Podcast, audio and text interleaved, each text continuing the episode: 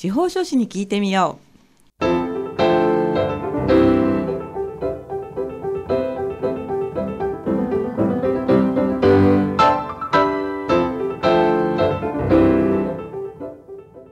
FM 大白をお聞きの皆さんこんにちは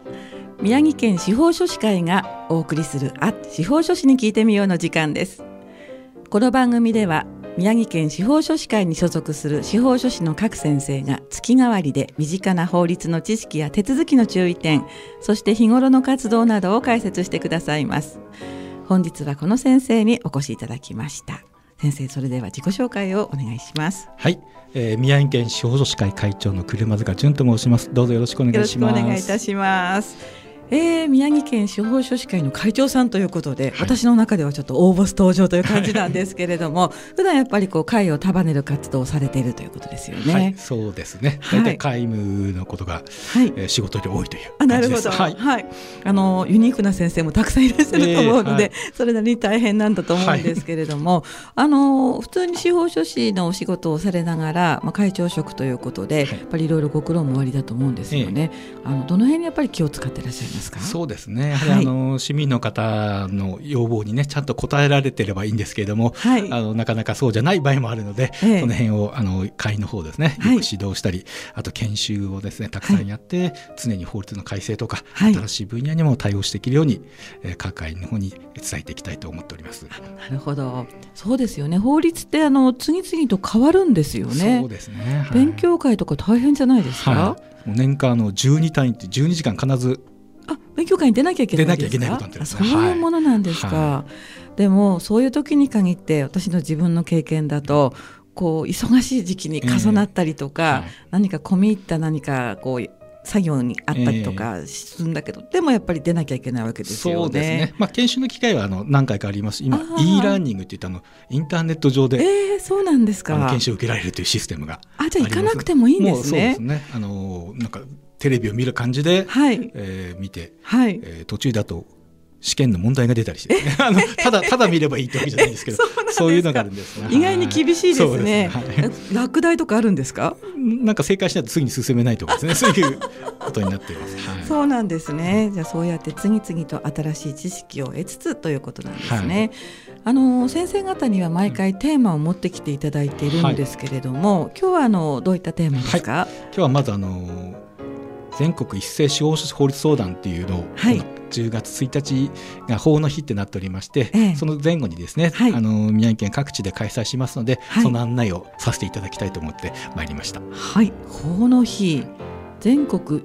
あ全国？全県？全国全国一斉。はい。そうなんですか、宮城県だけじゃなくあの、全国の司法書士会一斉にと。はいそこで法律相談を、はい、まあ、県内何箇所かでされるわけですよね。ねはい、はい、あのどんな感じになるんでしょうか？えっ、ー、とまあ例えば仙台だと藤崎デパート前とかで行っておりまして、はい、まああのお買い物に来た方がですね ふらっと立ち寄って ご相談えいただくことも可能ですので、はいえー、毎年たくさんの方にご相談いただいております。そうですか。もうこのお目当てにしてくらあの来る来る方もいらっしゃるんですよね。そうですね。はい。はい、あの詳しくはホームページの方にあの、相談会場載せておりますので、ぜひお近くのですね、はい、会場を探していただいて、お越しいただければと思います。はい。はい、例えばまああの相続についてとか、はい、あの遺言をどうしたらいいかとか、はい、あの信託っていう新しいまあ民事信託っていうのがあるんですが、これはどういうあのシステムになってるかとかですね、はい、そのがあの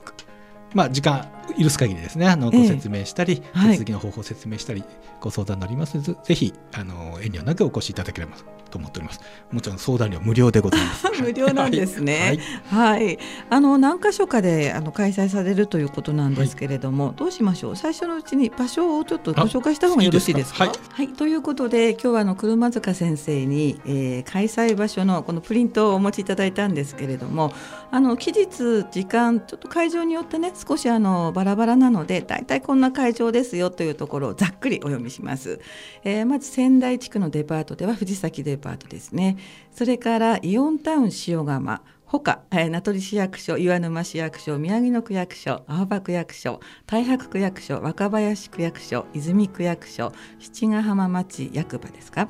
あとはですね、渡町中央公民館山本町以下ですね、あとは数箇所で開催ということですね。はい、こんなにたくさんの会場でそれぞれ司法書士の先生たちがこう分散して、はい、ということなんですよね。はい、あの人手不足にはならないんですか？まああの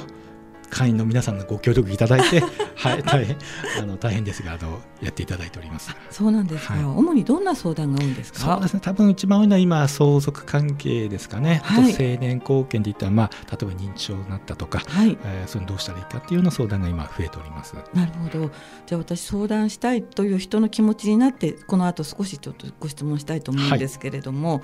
あの見かけてあらっていう感じで来る方がやっぱりいらっしゃるわけですか？そうでも、ねまあ、狙ってくるみたいな感じですかね。そうですね。あの、はい、藤崎とかそういうデパート前とかだと、はい、まあ、フラっていう方も多いですが、まあ、はい、大体他の方はもう見てですね。あの何か見て、あのこういう相談したいっていうのが持っていらっしゃる方が多いと思います。そうですか。はい、じゃああのまあ仙台だと比較的こう司法書士の先生もいらっしゃいますし、はい、恵まれてると思うんですけれども、はい、少しあの仙台からね近郊の方に行くと、なかなかチャンスもないと思うんですよね。そういった皆さんはこの日をめがけてやっぱり相談に来る方いらっしゃるんですよね。そうですね。あのはいぜひこの機会を利用していただければと思います。混み合いますか？えっ、とそ場所と時間とによりますね。はい。ですか。うんあの今までこういろんな相談を受けた中で、何か印象に残ってる先生の思い出ってありますか？そうですね、まあ、だいぶ前なんですけど、まああの、はい、借金問題がが問題になってた時にですねあの、えー、24時間相談会というのはこう若手の司法青年司法書士会ってあるんですけど、はい、そこでその時私会長だったかなその青年会のですね、はい、で24時間相談会やろうって言って、はい、あのある会員の自宅で24時間相談してた。24時間、はい、まあ半分相談終わった人は横であの鍋食べたりしてたんですけど ただまあもう明け方とかも,、もう死にたいとかっていう電話とかあって、まあある会員が受けたら。でもそれでたまたまそれで受けて、はい、あの思いとどまったとかですね。そういう話があったんでもう一日だけだったんですけどね、はい、すごいそれでも一人の命が救えたってだけでもよかったなってあそれはやっぱり、はい、うん、記憶に残りますね。その時はあの電話機はその会員さんの個人の電話機ですか、えー、えーと、仮設っていうかあのそういう相談用電話を増やして引いてですね、はい、別別番号で、はい、やりました、じゃあ臨時の番号で。ですね、はい、明け方かかってきたんですそうですねそれは。うん。きっと感謝してると思いますよ。じゃあ24時間相談会はでももう今はやってらっしゃらないですか？一回だけだったんですけど、はい、はい、他には何かありますか？そうですね。まあ最近多いのはやっぱりちょっと認知症の問題があって、はい、まああのちょっとボケてきちゃって。まあ、はい、まあ、本人から相談ではないですけどね、えー、ご家族とか今後どうしたらいいかとか、はい、あとそのまあ、不動産をね、はい、施設に入るために売却したいんですけど、はい、まあ、認知症とか判断能力が落ちてるんでどうしたらいいかっていう相談が結構増えてきてると思いますね。やっぱり高齢化が進んでるんでそれが増えどんどん増えてると思います。ずっと相談したいと思ってらっしゃるんでしょうね。そうですね、うん、でそこで相談に乗って、はい、それで、まあ、いろんなこう、まあ、助言をするわけですよね、はい、先生たちが。そのままこうご依頼になったりする時もありますね。はい。でまあ、あとじゃこういう手続きありますよって言って一緒にね、まあ、はい、あの我々あの青年後期の申し立ては書類作成になりますので、はい、いろいろ一緒に資料を集めたり話聞いたりして、はい、あの家庭裁判所に申し立てするというのは長なりますね。そうですか。はい、あの司法書士の先生はこうやってあの私がねラジオで関わると、はい、皆さんとても親身で、えー、すごくしあの親切だなってわかるんですけれども、はいえー、あまりお話ししたことがない人にとっては少し敷居が高いっていうイメージもあると思うんですよね。まあそのためのラジオ番組でもあると思うんですけれども、あのだからやっぱり最初皆さん硬いんじゃないかなと思うんですけれどもどうでしょう？そうですね。はい。まあ、どうなんでしょう、まあ、我々はそんな思ってないんですけどただ、はい、うん、そういうふうに思われる方もいるかもしれませんが、まあ、そこは全然そんなことないんで、はい、まあ、お近くの司法書士とか、はい、あとあのさっきの相談会だけじゃなくてですね、普段も相談会、あの何か所かで行っておりますので、その辺を利用していただいて、あの困ったことあれば、まあお力にできるだけなりたいと思っております。そうですか、あの隠したいこととそれから言いたいことって結構相談する人ってなんか線を引くような気もするんですけれども、はいはい、その辺はやっぱりプロの勘としてはなんかこう分かったりもするもんですか、まあ、なんかあるなというのはちょっと感じますね。で後からこれちょっとなんか違うんじゃないですか？とこう少しずつ出てきたり。あ,、まあ、あとは信頼関係が築けないとやっぱり最初からあの言いたくないということもあるでしょうからね。それは、ね、はい、時間をかけてとなりますけども、はい、すぐに言ってもこう、まあ、相性もありますしね、はい、うん、ちょっとこの先生じゃない方がいいかななんていう、えー、そんな人もいるのかな、はい、なんか失礼ですよね、えー、そういうの、ね、いやいやでもそうあると思います、ね、ありますか、はい、うん。まあ長年ずっとそのこのイベントそのものはもう毎年やってらっしゃるんですよね。ね。はい、何かこう時代の流れってさっき言った認知症とか、はい、それを痛感することっていうのはあるんですか？そうですね。あのまあ昔青年貢献制度が始まる前はですね、はい、まあ、そういうのあんまりなそういうのがなかったというか、はい、あの今はないですが近地産制度とかっていうのがあったんですね、まあ、その近地産制度、はい、えー、自分で結局何もできないっていう人そそれ戸籍に乗っちゃうっていうのでほとんど使われなかったんですよ。でどうしようかっていうので、あの青年貢献制度っていうのができて青年貢献制度は別に戸籍にこの人があの非貢献になりましたって乗るわけじゃなくてあの別な、別な登記事項で別なところにあるので、はい。えーそういう問題がね解決されて使いやすくはなったんですがまだまだいろんな問題があのやっぱりちょっとできまあだいぶは経つんですけど、はい、使い勝手がまだちょっと難しい制度なんで、はい、必ずしもあの青年ボケちゃったらね後期につけばいいっていうわけでもないし、その辺をこう埋めるために新たにこうあの家族信託とか、はい、いろんなこういろんな制度をこう使って、その人それぞれにオーダーメイドね、あの我々は特にその財産管理とかっていうのが、あの強い分野ですので、はい、あの揉める前にですね。揉める前に、はい、はい、そういうふうにあの、はい、一緒に考えていきたいなと思っております。そうですか、あのそうですよね。利害関係が結構ありますから、うん。この修羅場に立ち会うことなんかも先生たちあると思うんですよね、えー、その辺はやっぱりこうキャリアですか？そうですね。結局もう例えば相続で揉めちゃうと、はい、もう我々の出番ではなくなっちゃうんでもうあとはもうそこ弁護士さんにお願いしてまとまったらまた来てくださいなの なることはそうですね。あとまあご紹介弁護士さん紹介してなりますね。だとすると弁護士の先生たちとも連携していかないとそうですね、はい、成り立たないですよね。えー、まあ、いろんなまあいろんな資料とやっぱり連携が必要でまあお客さんはどんなことか分かんないけど例えば我々に相談来て、はい、じゃあそれはあの違いますってただ断るんじゃなくてね、はい、じゃあこれこれはこういうあの資格の人なんで、あの紹介しますよっていうふうに、まあ、やってあのたらい回しにならないようにねあの紹介できるようにしていきたいなと思っております。すごいですね。はい、法律相談のハブみたいですね。そうですね。まあ入り口でいいと思うんですよね。あの、うんうん、なんだろうかかりつけのお医者さんみたいにね、はい、何かあればこうすぐ相談できるような、はい、あんじゃそれは税理士さんでとかそれは、あの行政書士さんでないとかね、あのすぐ紹介できるようにそのまあ、そのハブいいですね。うん、まあ、ホームロイヤーと我々 言ってたりホーム？ホームロイヤー。か家庭のね、はい、かかりつけのお医者さんみたいにかかりつけの,、はい、あの法律の専門家みたいな、はい、へえ、うん、それいいですね、うん、あんまり今使ってないですけど 昔よく言ってましたね。そうなんだ、はい、やっぱりそういうキャッチフレーズもやっぱ流行りがあるんでしょうかね。はい、ありがとうございます、じゃああの続きの話は後半伺うことにいたしまして、この辺で車塚先生のリクエスト曲をお聞きいたします、えー、What's Love というアーティスト名なんですけれども、はい、これは何かあのご縁があるアーティストさんですか、はい、えーと、高校の時の同級生と、はい、多分その後輩がのバンドですね。はい、高校伺ってもいいですか？あの仙台三高です。じゃああれ仙台のバンドですか？それとももう東京の方にいらっしゃるんですか、ね、えっ、と今は東京にいると思いますね。そうですか。はい、なるほど、ということで曲はこの曲ですね。はい。はい、あの和田彦さんの曲のカバーでいいんですか？カバーですね。はい。はい、じゃあ楽しみに聞きます。はい。はい、ご紹介いたします。What's Love であの鐘を鳴らすのはあなた。はい、お送りした曲は「ワッツラブであの鐘を鳴らすのはあなたでした。仙台出身のバンドですもんね、はい、頑張っていただきたいですよね。はい、はい、えー、本日は宮城県司法書士会から会長の車塚淳先生にお越しいただいてお話を伺っております。担当は引き続きパーソナリティの笹崎久美子がお届けしております先生後半なんですけれども、はい、私先ほど先生のお話を伺って、えー、気になった言葉が一つあって、はい、それについて質問してもよろしいですか、はい、民事信託という言葉で、えー、まあ、今までいろんな先生のお話を聞いて、えー、あまりその言葉として聞いたことがなかったので、はい、興味があるんですけれども、それはどういった内容なんですか、まあ、民事信託家族信託とかよく言われてるんですけども、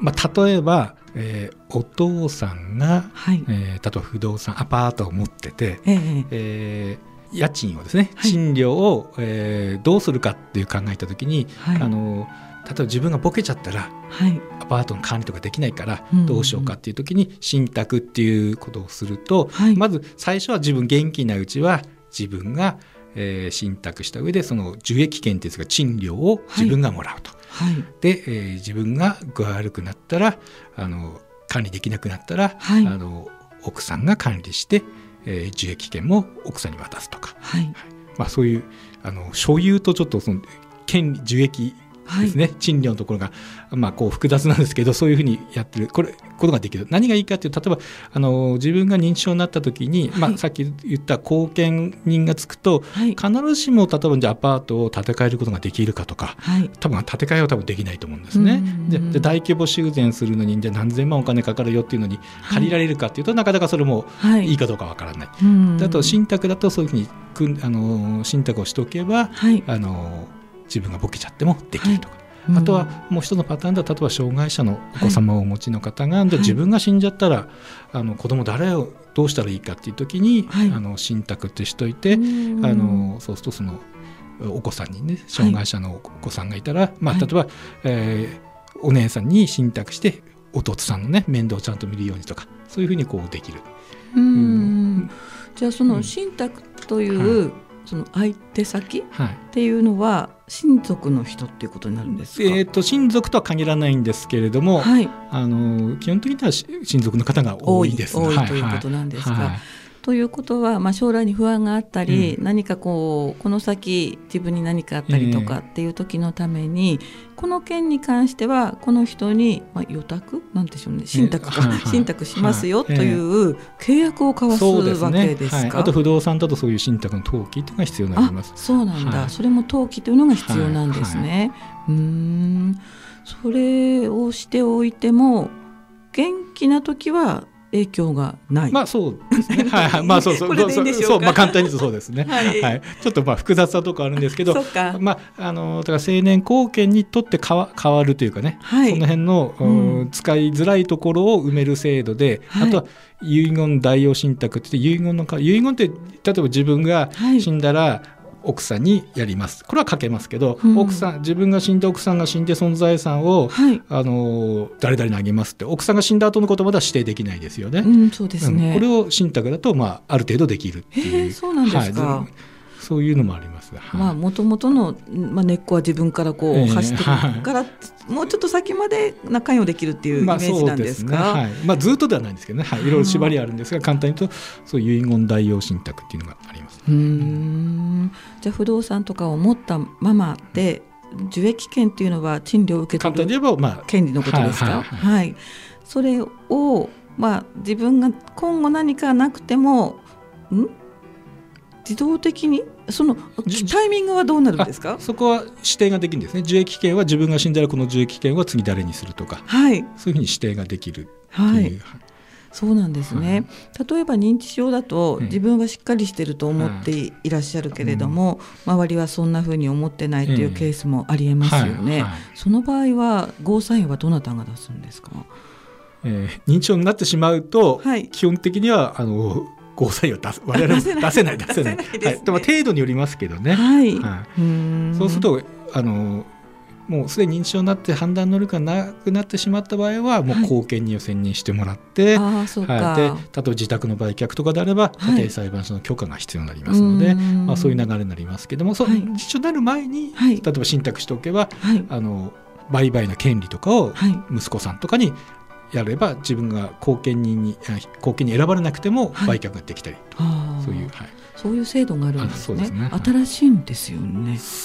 でもないです。まあ信託自体は昔からあるんですけどちょっと改正されたのでまあそういうに個人の人も使いやすくなって昔はあの信託、うん、簡単に言うと信託銀行しかできなかったみたいなそうですよね、信託銀行はなんとなくわかるんですけれども、それが個人レベルでできるようになったということですか。へえどんどん変わっていくんですね。すねはい、実際にその制度が始まってから利用される方っていうのは少しずつ増えてきてるんですか、そうですね。やっぱちょっとずつの家族信託とか言葉がこう、はい、テレビとかでも取り上げられるようになったりしたそうですね。このラジオでも放送してますしね。はい、それでちょっと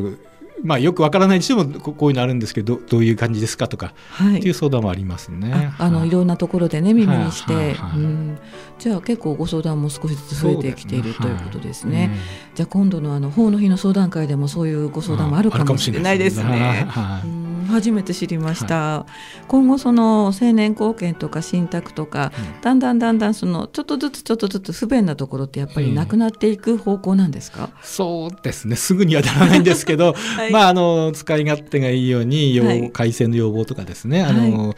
出してはいるんですがそまあ、ちょっとずつは変わったりしてます。うん、はいなんかそうですね。去年どなたどの先生かが2点大きく変わったって、相続に関してっていうふうに言ってましたので、法律って変わっていくもんなんだなってすごく思いました。そうですね。で12回勉強しなきゃなんですよね。はい、うん。でそういうご相談もたくさん来たらいいなっていうふうに思いますね。民事信託、家族し同じものまあそうですね。あの分かりやすく家族信託って呼んでる